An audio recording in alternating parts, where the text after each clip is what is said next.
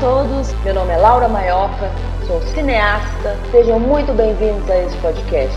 Este é o nosso Indigesto.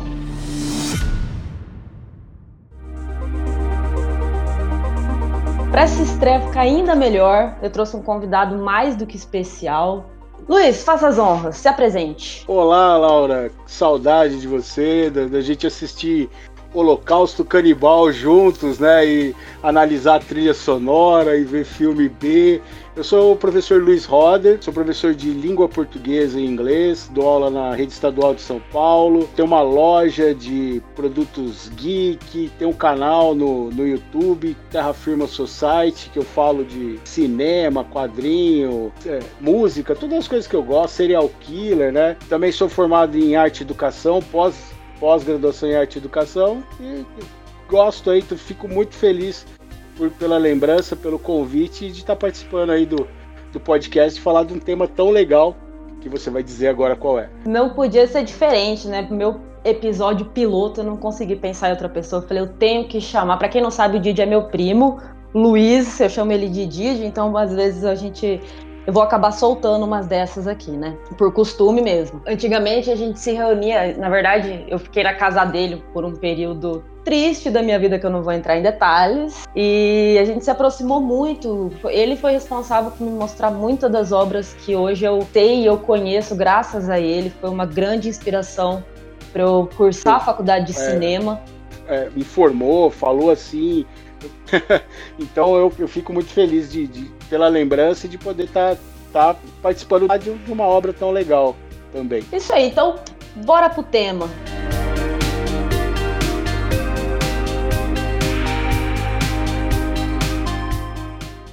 E a gente vai falar hoje, aqui no nosso episódio piloto, sobre Cidade Invisível. Se trata de uma série brasileira em sete episódios sobre alguns personagens do nosso folclore.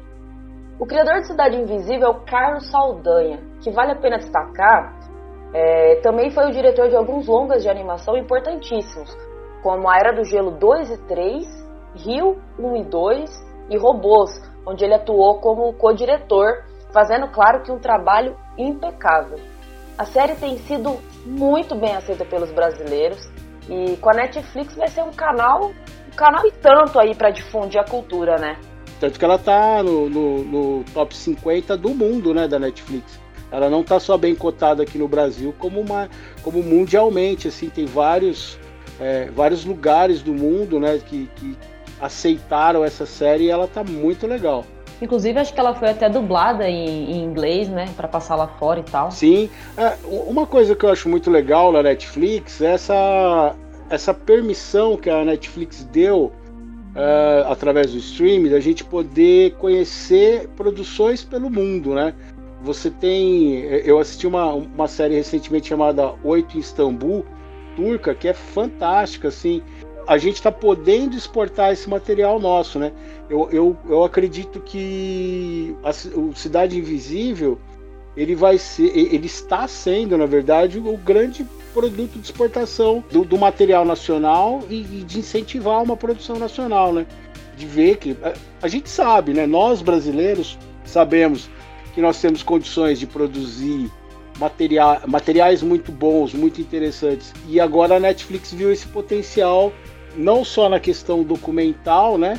Que era onde ela investia mais, mas agora de, de ter um material próprio. Tanto que a Netflix vai vir com bastante coisa aí é, é, depois do Cidade Invisível. Né? Parece que o Antônio Fagundes já tem contrato com a, com a Netflix, tem vários, a, a, vários desses artistas da Globo que, que foram que tiveram o contrato cancelado agora nessa renovação da Globo aí.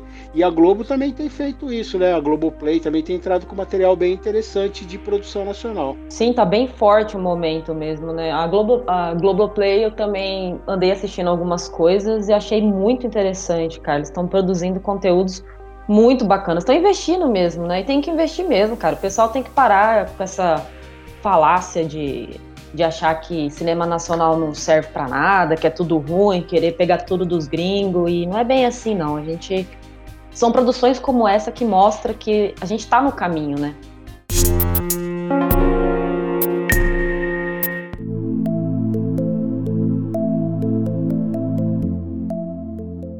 Cidade Invisível é uma série baseada numa história desenvolvida pelos roteiristas Rafael Dracon e Carolina Munhoz, que se eu não me engano eles são até casados. Sabe, eu não sei, na verdade, se são ou se não são, mas eu li que são. Você sabe alguma coisa, primo? Não, tô, fui, fiquei surpreso agora. Se, se forem, eles estão trabalhando bem juntos. O relacionamento está em uma boa harmonia, assim, mas não, não, não tinha visto nada nesse sentido, não. Eu vou confiar na sua pesquisa. E eu vou confiar no, no Wikipedia. vamos confiar no Wikipedia.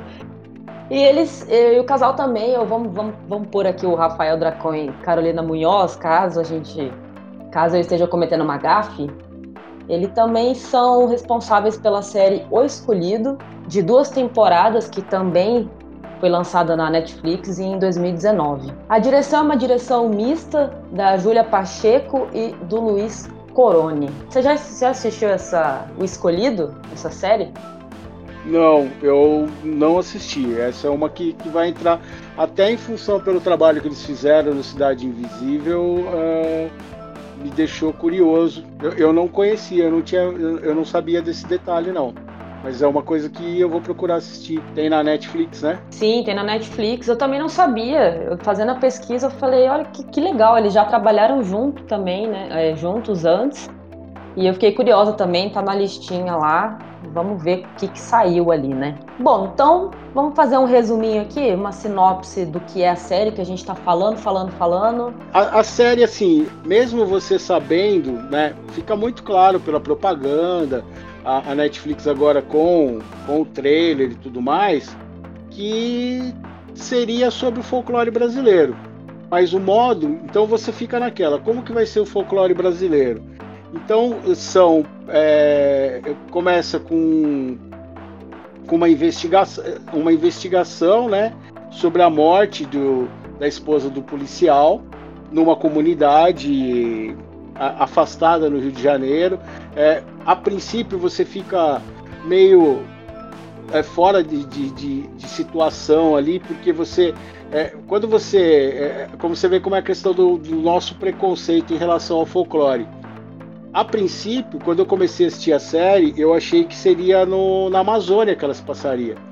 Né? Porque você fica esperando essas figuras folclóricas acontecendo na, na floresta densa e tudo mais ela vai se passar no Rio de Janeiro, né? Começa com o casal do protagonista, né? Marco Pigossi ali, né? Isso, acontece um, um incêndio. Ah, pode dar spoiler? Antes de dar continuidade no programa, eu preciso alertar aos ouvintes que a proposta desse canal é gerar reflexões a cada episódio. Portanto, estejam cientes de que a gente não vai ter cuidado algum em relação aos spoilers. Aviso dado, Vamos continuar. A esposa dele vai morrer nesse incêndio e ele vai, ele é um policial florestal. Posso já fazer uma crítica antes? Deve. Vamos lá, eu confio na sua crítica. O, o, personagem principal, o Marcos. Ai, perdão. Marco Pigossi. Marco Pigossi. Eu acho o Marco Pigossi um ótimo ator. Ele é extremamente convincente na série. É, só que ele tem um problema pregresso em relação à Rede Globo. Esta é a terceira vez que ele, ele tá fazendo o papel de um policial no Rio de Janeiro. Ele já fez em duas novelas e agora ele vem pela terceira vez fazendo o papel de novo de policial. Então, é, ao mesmo tempo que isso ajuda na construção e na aceitação do personagem dele, ao mesmo tempo, para quem já assistiu as novelas, ele acaba deixando uma questão ruim, mas, mas, é legal porque a atuação dele é super convincente. Nesse caso, ele é, um, um ele é da polícia ambiental, né? Um, um, outro problema que acontecia, cada vez que ele falava que ele era da DPA, porque na minha cabeça vinha detetives do prédio azul, né? Então. toda vez aí, assim, eu assisti com a minha esposa, né? Que a gente sempre assiste a série juntos. Então toda vez que ele falava DPA, a gente olhava um pro outro. E aí quem, é, quem consome o, o, o, o material da, da Rede Globo pode ficar com uma interpretação um pouco viciada no começo mas ele vai investigar o crime da a, a, esposa dele morre no incêndio suspeito, né? Nessa comunidade em que ela fazia um trabalho de de pesquisadora do folclore, de retomada e manter as questões das tradições, né? daquele grupo. Essa, essa, esse, esse grupo de pessoas, eles estão sendo ameaçados por uma empreiteira que quer destruir o lugar e construir uma coisa, né? Um, um empreendimento lá habitacional, então tem essa questão ambiental e ele vai investigar o, o motivo pelo qual a esposa dele morreu. E aí é onde a série entra no elemento fantástico, você vai começar a ver que os personagens envolvidos são os personagens do folclore brasileiro. E aí tem uma, uma semelhança com a série Green, né? que fazia isso. Você era levado a entender que tinha uma narrativa acontecendo, mas que entre, entre esse mundo nosso, e por isso o nome, né, Cidade Invisível, é, seriam, estariam vivendo entre nós os elementos do folclore brasileiro. E aí ele vai fazer essa investigação e estes personagens do folclore brasileiro começarão a ser caçados por um elemento externo aí. A personagem que faz ali a esposa do, do Marco Pigossi, é a Julia Conrad, eu tive uma impressão na hora que eu tava assistindo, eu jurava que era a Tainá Miller, que faz a Verônica, a série Verônica. Ah, não, não, mas elas são bem parecidas. Ela apareceu, eu falei, ai, maravilhosa. E só que eu tava pensando, eu já ia falar dela aqui, eu falei, aí eu fui ver, eu falei, não, cara, eu tô muito errada. São bem parecidas, hein? São, Aliás, a série Verônica muito legal também, assim, que é, é, é aquilo que eu estava falando da, da questão de, de, de, temáticas diferentes, né? Sair daquela questão do engraçadinho, né? Que, que o, o, o cinema nacional, a produção nacional estava optando para ter o público certo e, e, e, nessas temáticas mais amplas, né? Pô, a série Verônica é excelente também com mais profundidade ali, né, cara, de conteúdo, personagens mais complexos, uma história digna de é o que a gente é o que a gente importa na verdade né? A gente está começando a produzir também agora nesse nesses estilos né? Eu falei de uma série eu assisti na Netflix uma série chamada Oito em Istambul que é uma série turca. E eu acho muito legal esse lance da Netflix dela permitir a gente ver a realidade de outros lugares que a gente normalmente não teria né? Uhum. E, e, e é, é a gente está podendo mostrar também a nossa, tirar um pouco esse estereótipo do brasileiro, que aqui é só festa, apesar que agora a gente está vendendo um outro estereótipo, né?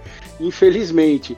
De, de, obscurantista negacionista, mas assim mostrar essa realidade feminina, né, da, da, e, e, abordar uma questão extremamente tensa que é da, da violência, né, da, da mulher, assim, essa, essa série.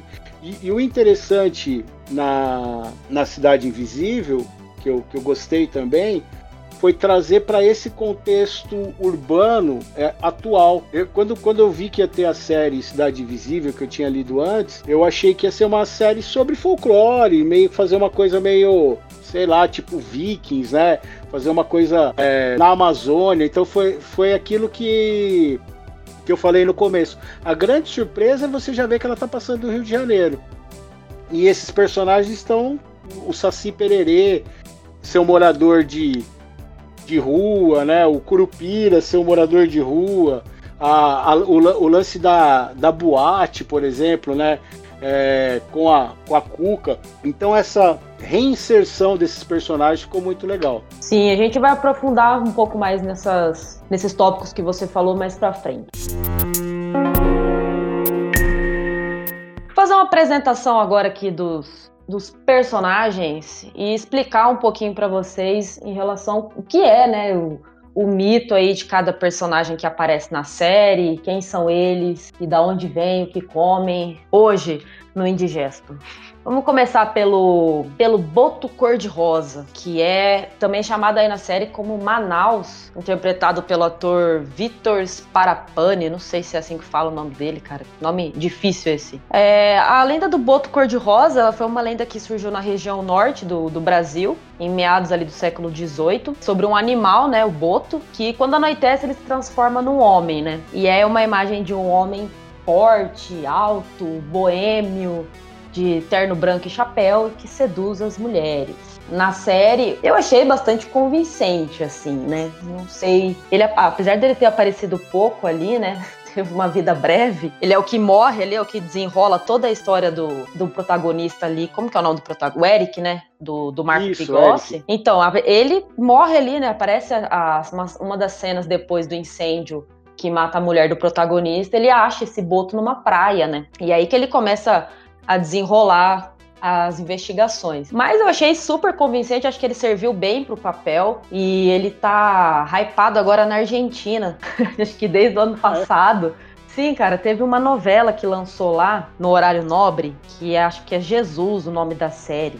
É uma novela, não sei se agora se é uma série, se é uma novela. Só sei que chama Jesus, alguma coisa assim. Ah, novela da Record. É, da Record. Tá sendo. Não sei se tá sendo reprisada, mas ela lançou lá na, na Argentina. E ele ficou super. O pessoal curtiu muito ele, assim, né? Eu nunca tinha visto, não vou mentir.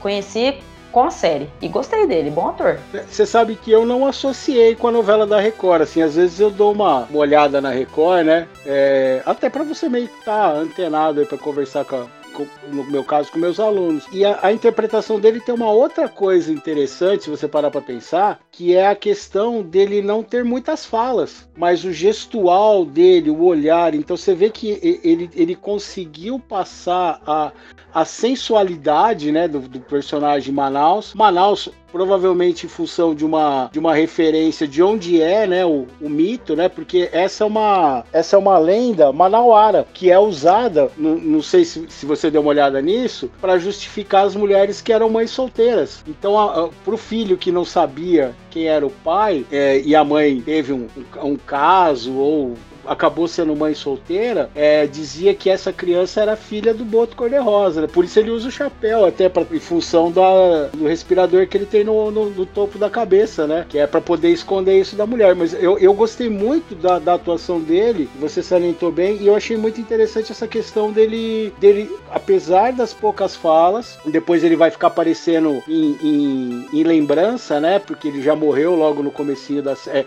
Ele é o, o trigger, né? O, o gatilho gatilho para que todas as ações vão começar a acontecer entre o mundo visível e invisível, né, da, da, da, cidade invisível, essas duas cidades que coexistem, e eu achei muito, muito, muito interessante esse modo, como ele, ele conseguiu atuar com o olhar, com, com o corpo, assim, e trazer essa história do Boto, né? Você sabe que o último filme, uh, o último filme sobre lendas nacionais foi em 1987 o, o Boto, que era do com Neila Torraca, com Claudio Richelli, que era um filme que tratava dessa questão do, do boto que sai para seduzir as mulheres, né? Principalmente na festa junina, que é, a, é o momento que você tem lá na frente, né? Que, que é o, onde morre a, a mulher do Eric. Cara, eu tinha visto também que, além dessa questão, né, de dar nome ao, aos bois, ou no caso, dar nome ao boto, né? Quando você não sabe quem é o pai, que também foi muito utilizado para encobrir questões aí mais sérias e mais graves, como no caso caso de estupro de meninas jovens, enfim, acusava-se o boto, né? Tipo assim, não falava quem que era, tinha umas questões assim de trazer essas lendas como se fosse real mesmo, né? Para encobrir um assunto super triste, super grave e recorrente nessas regiões infelizmente, no país, né? Você sabe que isso traz a, a, história da Chapeuzinho Vermelho, né? A, a Chapeuzinho Vermelho original, ela foi morta por um cara, que o cara foi lá e a violentou, comeu a carne dela, e conforme essa história foi sendo contada pra frente, para as pessoas foi muito mais fácil no personagem que matou a Chapeuzinho Vermelho colocar um lobo do que aceitar que foi um ser humano. E a mesma coisa em relação ao Boto, né? Você cria essa, essa, essa história, essa mística de justificar a, a, invasão do norte do país, né, e essas pessoas violentando as mulheres e esconder, né, esconder, amenizar. Isso que você colocou é, é, é bem triste e, e, e, é uma realidade que tem da nossa história, né? Hoje em dia eu acho que a gente tem feito menos essas coisas, a gente tem com acesso também infinito. A gente tem uma infinidade de informação na mão, que por um lado é muito bom e por outro lado nem tanto se a gente não souber usar, né? Eu, eu pensava, fazendo um adendo muito rápido aqui, mas enfim, eu pensava que o acesso, assim, à internet, à informação, tudo isso, fosse trazer muito ingenuamente, eu pensei de verdade que isso fosse ser uma coisa muito boa, sabe? Que as pessoas iam saber utilizar essa ferramenta incrível para, enfim, trazer à luz do conhecimento assuntos que talvez pouca gente soubesse, e etc, né? E hoje a gente tem aí o embate, né, cara, fake news, as pessoas compartilham cada absurdo, cada mentira que é, essas lendas, essas coisas assim, e, e histórias para acobertar casos terríveis que acontecem no país e no mundo, eu acho que a é capaz de voltar, se é que já não, não voltou em algum canto aí, sobre uma outra perspectiva, né? E isso é muito triste, né? É, infelizmente a internet colocou esse paradoxo para nós, né? Porque ao mesmo tempo que você tem muita informação, você tem o grande problema do processamento dessa informação. Você, as pessoas, como você citou a questão do fake, da fake news, né? A pessoa às vezes não vai atrás da fonte, não vai dar uma olhadinha se procede isso. Você, por exemplo, como eu. Quando a gente fez as pesquisas aqui sobre as personagens, eu achei várias origens diferentes para as personagens. E assim, eu tenho um, uma enciclopédia de mitologia grega que eu comprei na época da faculdade, isso aí em 92. Isso é enciclopédia ainda de papel, ainda não tava esse negócio na internet. Quando você vai olhar, às vezes as histórias têm quatro, cinco versões diferentes, de acordo com a região que conta essa história, né? E qual é a sardinha que ela quer puxar, quem que ela quer beneficiar, né? E, e isso acaba acontecendo aqui no Brasil e, mundialmente em função da grande desinformação, né? Por isso que hoje o nosso o nosso programa a gente está falando fontes confiáveis aqui, não é só da nossa cabeça, né? Fruto de pesquisa, fruto de anos aí de conhecimentos. Ou não. Isso aí.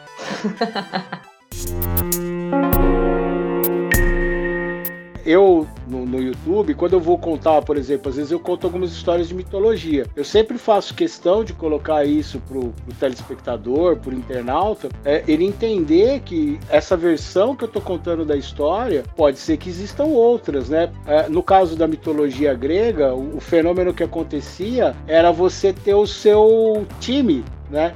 É, que nem a gente tem agora tinha Capitão América, tinha é, Homem de Ferro, tinha King Kong, tinha Godzilla, né? Que a gente tá nessa mania também de polarizar os assuntos. E, e lá na, na, Grécia acontecia muito isso. A gente, por exemplo, vamos dizer, eu sou daqui de Mauá, em São Paulo, e o nosso deus é, seria Diana e você tá aí em Campo Grande. E o deus de vocês é o. Eu vou colocar um que tá pertinho de vocês. O deus de vocês era o Tritão, era o do mar. Super perto, hein?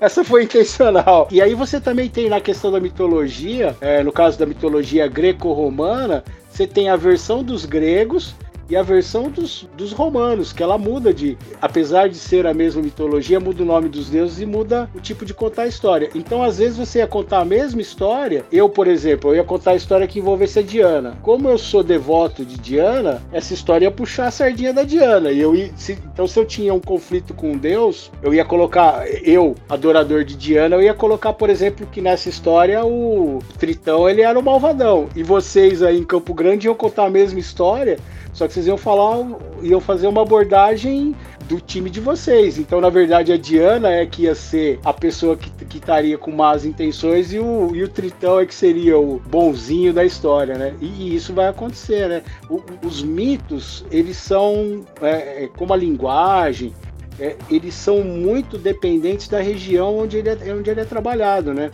Se você pegar, por exemplo, esses mitos nacionais que aparecem na série Cidade Invisível, eles vão variar de estado para estado. Alguns deles, é, eles não são nem brasileiros. Você vai ter, por exemplo, o tutu, que, que você vai falar mais para frente aqui. O tutu ele é português e ele vem com os colonizadores. Enquanto que você vai ter outros mitos que foram criados pelos indígenas, né? A, a, a, relação, por exemplo, da que você falou da Yara, que eu achei que ela tá fantástica. Ter escolhido uma mulher negra, eu achei sensacional né, é, nesse sentido. Que a Yara, ela é um fenômeno que você vai ter essa relação que você disse da, da afrodescendência, né, com Iemanjá. Mas se você pegar a, a ideia da mulher sereia, ela aparece em quase todas as culturas, né? E a gente tem um personagem também muito interessante aqui, depois dessa discussão maravilhosa aqui que rendeu o Boto Cor-de-Rosa, que é o Saci, né? O Saci Pererê, que não, não fala, acho que não fala, não chega a falar Pererê na série, pelo menos não lembro, que também chama Isaac, que foi interpretado pelo ator Wesley Guimarães. Ah, o Saci é uma lenda originária das tribos indígenas do, do sul do, do Brasil, que vem desde o fim do período colonial aí, né? E a palavra vem de um termo tupi, que significa o nome de um pássaro. que também é conhecido é, simplesmente como Saci ou Matim Pererê. E tem um terceiro nome que é parecido também com esse Matim Pererê, e daí vem o Saci Pererê. Ele também é uma entidade mítica que, que a princípio é retratada como um personagem negro endiabrado, tendo inclusive as duas pernas e um rabo. Isso foi uma coisa que eu fiz durante a pesquisa, e eu não sabia, cara, que ele já, que a princípio diz pelo menos, né, que ele, que ele era retratado dessa forma. Eu fiquei em choque. Eu falei, cara, olha, que a, a imagem que a gente tem hoje do, do Saci é, na verdade, ela vem em decorrência de uma influência de uma de uma influência africana, né, que que, que diz que o Saci, que seria um, um rapaz negro, enfim, ele perdeu a perna lutando capoeira. E eu achei isso o máximo. E, e eles acabaram fazendo uma coisa diferente na série, né? Eles. É... Foi aquilo que eu conversei com você no. A gente teve um papo antes do, do nosso encontro aqui, que é a ideia deles fazerem algumas coisas igual a série. Não, eu vejo como uma influência positiva da Once Upon a Time, que é uma série que vai recontar os contos do, dos irmãos Green, né? E, do, e, e os grandes contos clássicos para os povos de língua inglesa e eles deram essa essa abordagem aqui dele como escravo, não lutando capoeira, né? Que foi a referência que você tinha feito intertextual do dos Jogos Mortais, né? A sacada que eu tive do dos Jogos Mortais é foi muito louco, né? Porque eu tava assistindo a série assim, e aí conta cada. Não é cada episódio, mas em determinado momento a série traz um episódio que conta a história do, do Saci, né? Como ele se tornou o Saci, o que, que aconteceu, enfim. Tenta trazer isso de uma maneira muito rápida. E na série ele é retratado como um escravo. Tem uma cena assim fortíssima também, ele sendo açoitado por um, por um capitão do mato ali. É uma cena muito. Não tem nada. Ela é vazia, assim, de, de cenários, né? Então é uma coisa que realmente. Muito, é uma cena muito artística, né, cara? Que faz a gente refletir bastante. Você falou da, da cena do ponto de vista artístico, ali você vê vários dos personagens, quando eles foram apresentados nesse preâmbulo de cada episódio, que é isso que você falou. Cada episódio começa é, mostrando a origem de um desses personagens. E se você observar, todos eles estão na à noite, eles estão nas trevas. Eles vão ter esse momento de ruptura da história deles quando eles eram humanos para se tornar um ser mítico da floresta, né? Ou seja, a, a floresta vai absorver aquela dor deles e vai dar uma segunda chance você vai ver que sempre está escuro e mostra essa questão das trevas, né? Você pega, por exemplo, no, no Seven, o, o, o, filme todo ele passa no escuro, com chuva. A resolução do filme, ele é com o céu claro, ou seja, ele mostra a ascensão do personagem. E ali eles, eles vão fazer sempre esse preâmbulo. Onde que foram criados esses mitos e essas leis? Para mim eu achei é, o meu personagem favorito e aí entra assim um detalhe técnico que show de efeitos especiais da série. Você vê assim que ter dado um trabalho de qualidade engrandeceu também o projeto né? Então o, o Saci quando ele vira o rodamuinho né é, é, é, é muito bem feito. Eu achei que o rapaz que fez o Saci o ator que fez o Saci foi fantástico assim tiveram grandes, grandes performances ne, nesse seriado, na minha opinião. O Wesley, né, que é o ator que interpretou o, o Saci, ele, ele é muito cativante, assim, né? Eu achei assim, incrível a atuação dele, fiquei apaixonada pelo personagem. Me emocionei, inclusive, em algumas cenas. aí eu não aguentei, chorei, falei assim, cara, aqui. Ele não devia ter morrido na série, pô. Como é que vai ter uma segunda temporada sem o Saci? Pois é, não cara. Dá. Mas eu, mas eu espero que ele volte, de algum jeito, né? Uh, eu acho que pode ser também que eles possam fazer algumas coisas antes. Talvez eles não estivessem esperando que ia ter essa resposta tão positiva e eles terem algumas reminiscências, ou seja, ele talvez não apareça mais como personagem corrente na história atual, mas ele pode aparecer em, em lembranças, em reminiscências, né? E a relação dele com a Luna também, que é a filha do Eric, né? Que é um, onde vai ter uma, um, um, despistamento ali na série que eu achei muito bem bolado. É fantástico. Ele foi. Eu gostei de tudo. Até o Jimmy eu achei muito legal, mas vamos por partes.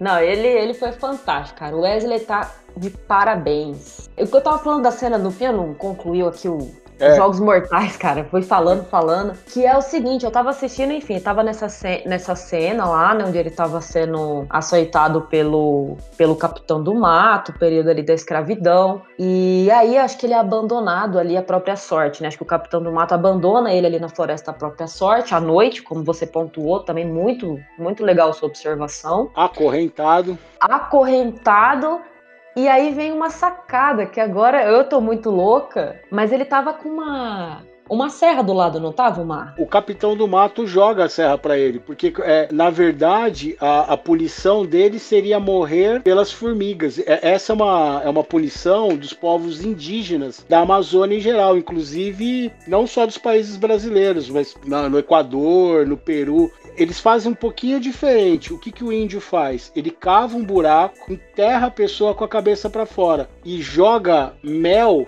na cabeça da pessoa para as formigas e os animais comerem essa pessoa. Então, na verdade, vai comer a cabeça dela viva. E nesse caso, ele deixa ali para ele, ou seja, ó, é, porque o que, que ele fala pro pro Saci, que não é o Saci ainda. Ele fala assim, ó, se eu voltar aqui e você estiver aqui amanhã de manhã, eu te mato. E aí ele deixa o serrote para ele nesse sentido. Você vai ter que você vai ter que dar um jeito de não estar mais aqui. Ele vai ser colocado nesse drama, nessa, nessa questão que é colocada no, nos Jogos Mortais, né? Como é que você vai sair? Você não vai conseguir serrar a corrente. E foi aí que o Saci perde a perna lá Jogos Mortais. E eu achei sensacional, cara.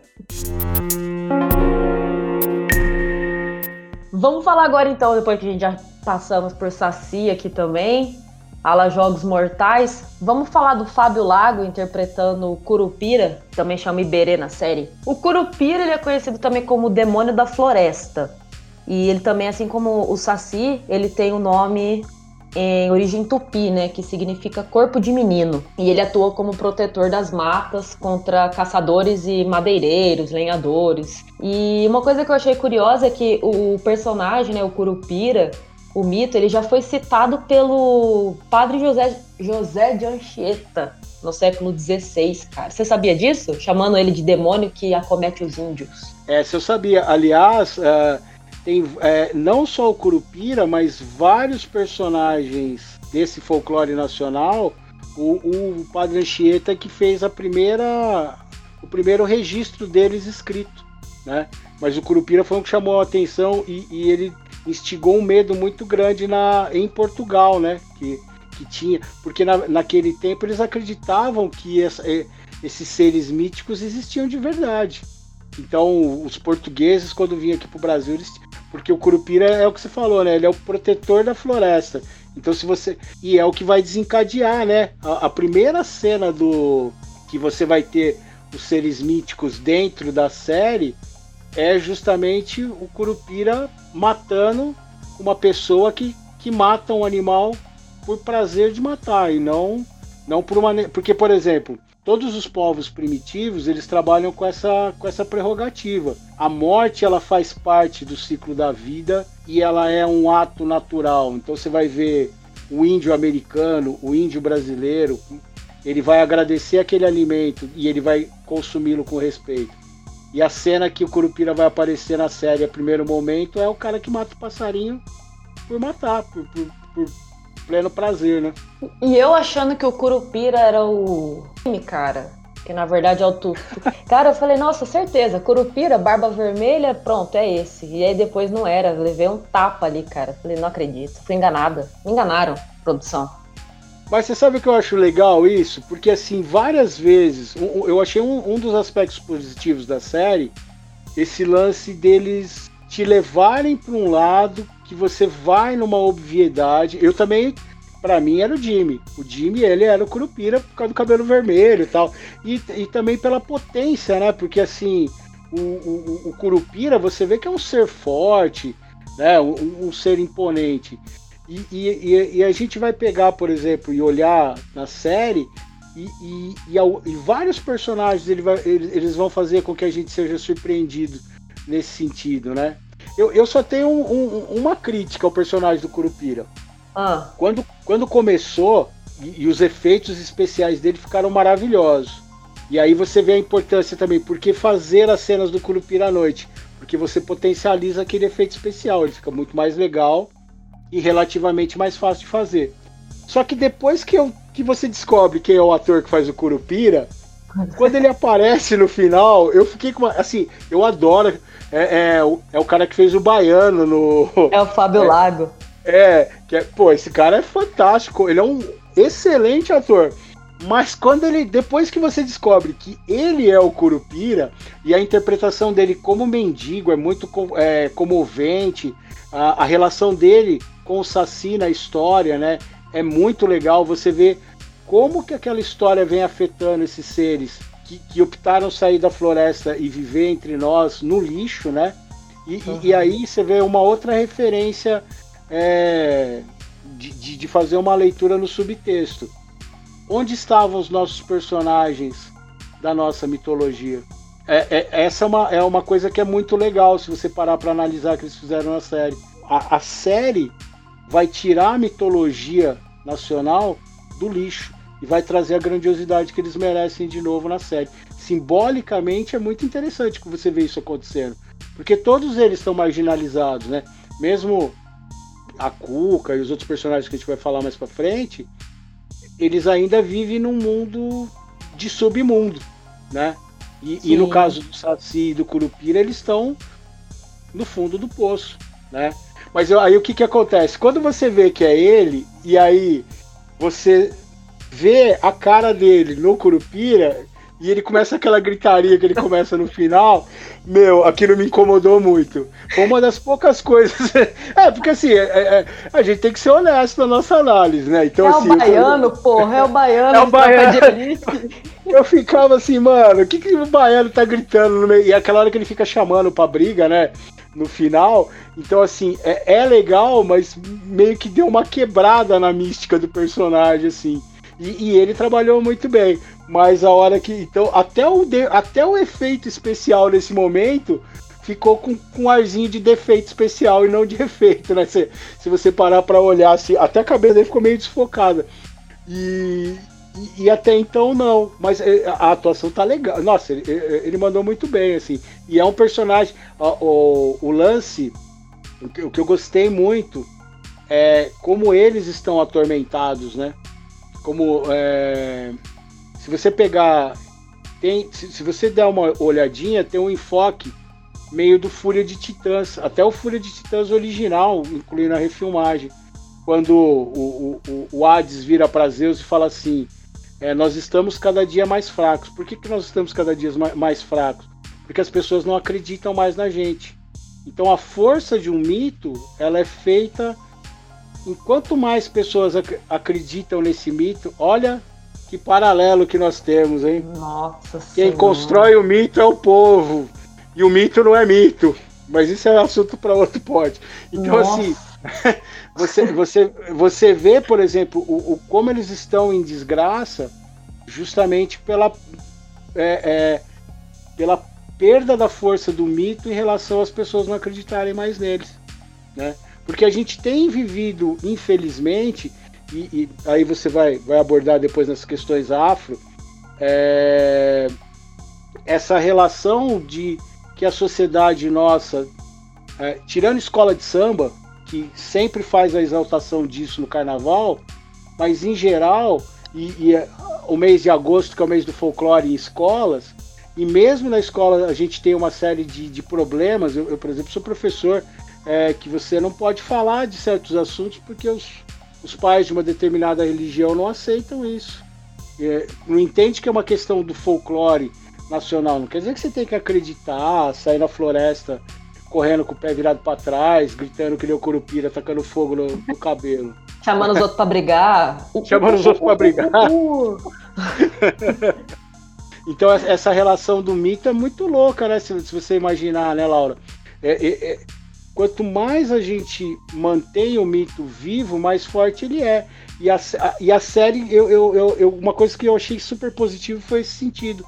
Ela, ela pegou os mitos que estavam apagados na memória em geral e fizeram uma coisa muito mais legal, porque na verdade esses mitos agora se tornaram mundiais.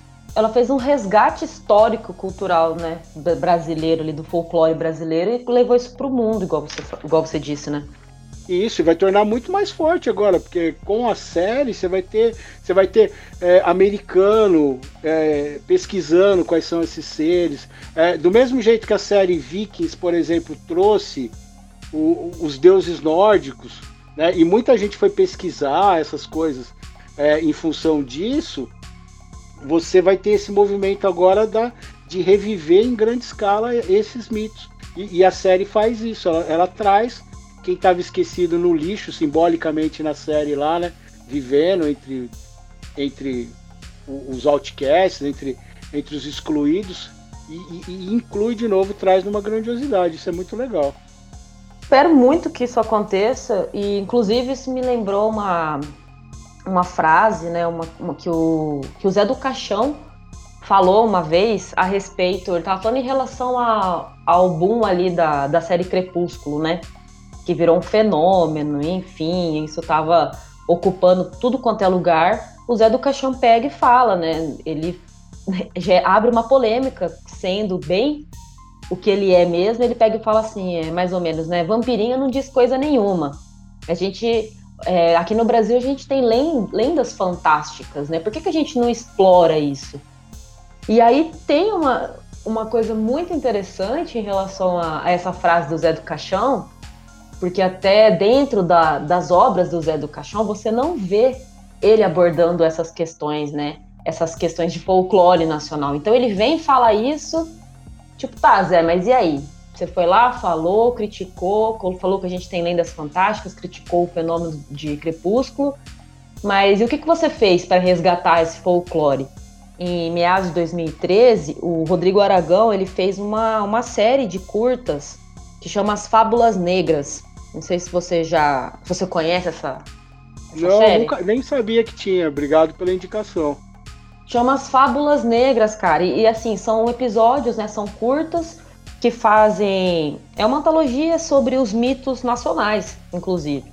E tem um episódio que foi a última direção do Zé do Caixão, se eu não me engano, foi a última obra que o Zé do Caixão dirigiu, que fala justamente sobre o Saci, e aí eu vou retomar essa, essa, esse paralelo que eu fiz com, essa, com esse curta, quando a gente for falar de um outro personagem mais para frente.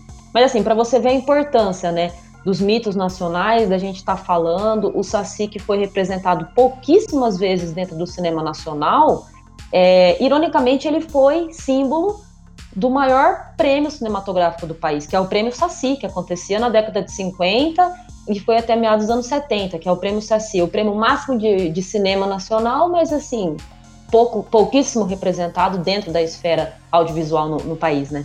Você imaginar, por exemplo, falando do Saci, a, o efeito, há muita crítica em cima do Monteiro Lobato, por ele ser preconceituoso e tudo mais.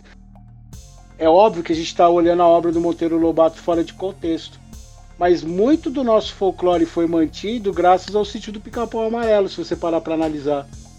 Né? Você vai ter a, a, a, a cuca do sítio do Pica-Pau Amarelo, é, depois você vai falar aí, ela é a cuca da origem que eu te falei lá, que é a origem portuguesa. Né? Que a, a cuca, por exemplo, é um personagem que ela vai vir sendo trazida pelo, pelos portugueses. Já e... vamos puxar a cuca aqui agora então, já vamos falando dela. Vamos, ô, Alessandra Negrini. A Laís não tá aqui perto, eu posso falar da Alessandra Negrini à vontade agora. Eu ia deixar, eu ia deixar a Cuca por último, porque eu queria, assim, eu sei que a Alessandra Negrini tá sendo o um momento, né? Mas, não, cara, e... mas vamos falar agora porque merece e vamos aproveitar que a gente tá animado para falar, né? e que atuação dela, assim, ela, ela é uma das personagens. É, aí é que tá. Uma coisa que eu achei legal é, o teu amigo que você conheceu, o Gu, Gustavo, né, que tinha o bar lá, é, ele sempre falava para mim, logo que a gente começou a analisar cinema e tal, isso há 30 anos atrás, é, ele falava assim, cara, presta atenção na pessoa que é responsável pela direção de elenco, quem escolhe o elenco. E aí, uma coisa que Cidade Invisível fez muito legal foi ter colocado muita gente nova, ou não tão nova, mas é uma primeira experiência é, cinematográfica é, e, e de atuação assim em grande, num grande projeto, mas nas peças fundamentais trazerem atores que vão segurar a história. E do mesmo jeito que o personagem do Eric, o Curupira, seguram as suas respectivas histórias nesses meios, né? Você tem aquele o pai do, do menino da vila lá, é, que é um ator super famoso. Ó, desculpa, eu sou péssimo com nomes, tá? O Cisso? Isso. O, é o José o, Dumont. O, isso, nossa, o José Dumont que é fantástico. E você pegar a, a Alessandra Negrini, ela tinha nesse núcleo o papel mais importante ali para segurar a história. E, e ela consegue, ao mesmo tempo, ter os elementos de uma personagem que é complexa, não é uma personagem que a gente vai ter uma análise dela no sentido de você olhar, ah, ou ela é boa ou ela é má. Na verdade, ela, ela vai, ela vai trazer um, uma série de camadas onde ela está preocupada com os iguais dela e ela faz qualquer coisa para proteger esse pessoal.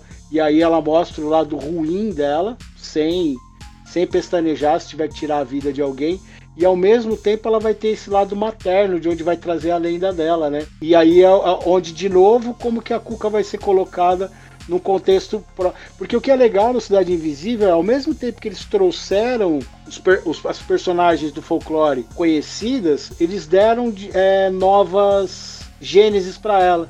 Fizeram né? uma releitura, né? Porque ela é a mãe, né? No, episódio dela a gente vai descobrir que ela é a mãe. Ela, ela vai ser a, a mãe e vai morrer na floresta dando a luz e ela vai ser incorporada de novo nessas trevas da floresta e, vai virar a cuca, a, a, borboleta, que a borboleta vai ser o símbolo do renascimento, né, da lagarta que, que evoluiu, se tornou um ser belo, um, é, é, é e a simbologia da borboleta, né, de anunciar a morte, ao mesmo e os efeitos também em relação a ela a parte técnica do, do Cidade Invisível é muito boa. Não, tá sensacional mesmo. Ela traz uma, uma perspectiva bem diferente, né? Igual a gente estava comentando que é, fizeram uma releitura das, dos mitos ali. Porque a Cuca é um personagem que ficou imortalizado no, no imaginário coletivo brasileiro através da, da obra do Monteiro Lobato, né? Através também da, do sítio Pica-Pau Amarelo. Então a gente tem a imagem da, da bruxa má em forma de jacaré. E aí a gente tem uma atriz belíssima, que é a Alessandra Negrini, ali maravilhosa, impecável, trazendo todo esse lado maternal. Igual você falou, ela tem sim as suas camadas mais, mais obscuras, né, vamos dizer assim, mas ela é a protetora. Inclusive, ela deu uma entrevista, eu vi uma entrevista com ela rápida, onde ela fala um pouco de, de, de como foi interpretar essa personagem, né? E essa questão de como a Cuca é um personagem que você percebe realmente que tem essa afetividade quase que maternal em relação aos seus iguais, né? Aquilo que você falou de proteger os seus iguais, ela trata isso de uma maneira muito maternal. E ela acessa a borboleta, a maneira como, como ela se transforma em aspecto de borboleta, né? E não, não de jacaré, como a gente está acostumado. Que a borboleta, ela acessa o inconsciente, né? Então daí vem da Cuca é, adentrar no inconsciente das crianças, por ser crianças, essa obsessão por crianças vem do fato dela ter perdido o filho pós, após o parto na floresta, né, e tudo mais. Então ela também protege. E achei engraçado, não sei se você reparou também, nessas cenas em que a Cuca acessa o inconsciente das crianças, que ela atravessa portas durante os sonhos e tudo mais. E eu lembrei muito da série de filmes Insídios, Sim, maravilhosa, maravilhosa. Você sabe uma outra referência que eu, que eu vi, né? É, a hora que ela faz essa, essa ideia da compartimentabilização, aí tem até uma questão de psicanálise, né? Dela entrar na, na mente, tocar a pessoa. A, e a relação de como que essas lendas eram principalmente para botar, botar medo nas crianças, né? E ela ir lá buscar o medo da pessoa é, ela, ela vai na, na pior lembrança da pessoa. Ela vai a, a Cuca, ela é uma transformação da Baba Yaga, né? Que é aquela bruxa tradicional é, europeia. Você tinha visto isso? Não, não conheço. A Baba Yaga é a bruxa da, do João e Maria. Ah, é a bruxa do João e Maria? É, aquela bruxa do João e Maria, ela chama Baba Yaga. E aquela casa dela, ela é uma lenda europeia, né? A, a, bruxa mais moderna que a gente tem, que vai ser a, a, Baba Yaga, né? Que ela, ela, vai ser a bruxa no sentido fantástico mesmo, de, de fazer bruxaria, né? E não a bruxa da mulher pesquisadora que, que o obscurantismo não permitia é, existir. Então o que, que acontece? A, a Baba Yaga, a casa, é, ela, aquela casa dela, ela tem duas pernas de, de galinha gigante e ela muda de lugar na floresta. Então por isso que você, ela nunca está no mesmo lugar, né? E aí ela é trazida para Portugal e ela vai ficar um, uma mulher muito mais feia, próxima do jacaré mesmo, mas não era um jacaré. Mas essa ideia que você falou aí da dela entrar nos quartos, os compartimentos da mente é muito interessante também. Nossa, muito da hora. Confesso que eu não não me lembrava da dessa da Baba Yaga, eu fui dar uma pesquisada agora que você falou, realmente. Bem, bem legal, né? E tem as questão aqui tá bem explícito aqui na, na internet, pelo menos, tá falando que ela também desempenha um papel bem maternal com associações da também vida selvagem na floresta, né? Quase, quase um jacaré. Quase um jacaré. Mas você vê, por exemplo, na série, como que ela fica consternada quando os seres vão morrendo. Porque, na verdade, é, só pra gente situar o pessoal que não assistiu a série, você está tendo uma vingança contra os elementos místicos. E na verdade a gente vai descobrir que ela também fazia parte da história, né? Do objeto inicial dessa vingança que vai vir da floresta, né? Então é, ela é um, um ela junto com o personagem do Cisso, ela vai selar o destino de um dos seres lá e esse ser, esse ser vai vir em busca de vingança de todos e você vê como ela fica triste quando os iguais, os semelhantes dela morrem, e até o, o lance dela querer matar o Eric, por ela achar que é o Eric que está matando, né? Porque uma das coisas interessantes no enredo é isso. Você começa a achar que, por exemplo, se eles estão tramando contra os humanos, aí você começa a entender que o, os seres é que estão sendo atacados. E aí existe uma confusão entre os seres que vão achar, por exemplo, que o Eric, que é o investigador, é... que também não é só humano, né?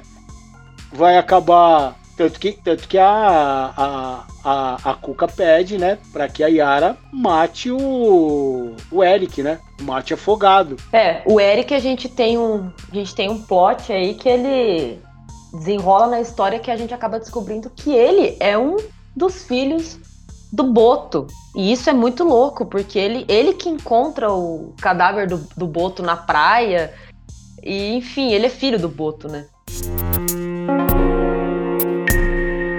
Ô Luiz, eu acho que nosso, nosso papo hoje tá, tá rendendo muito, não vai caber num episódio só.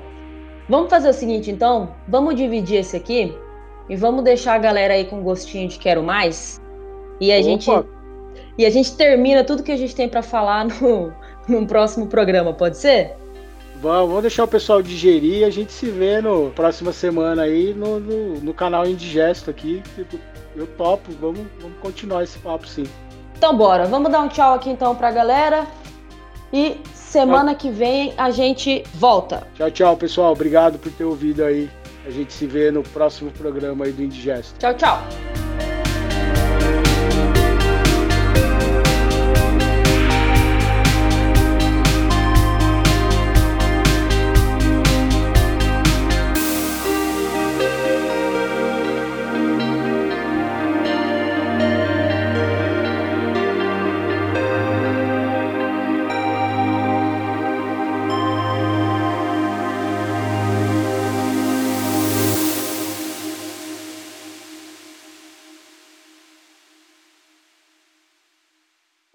Por girelli.com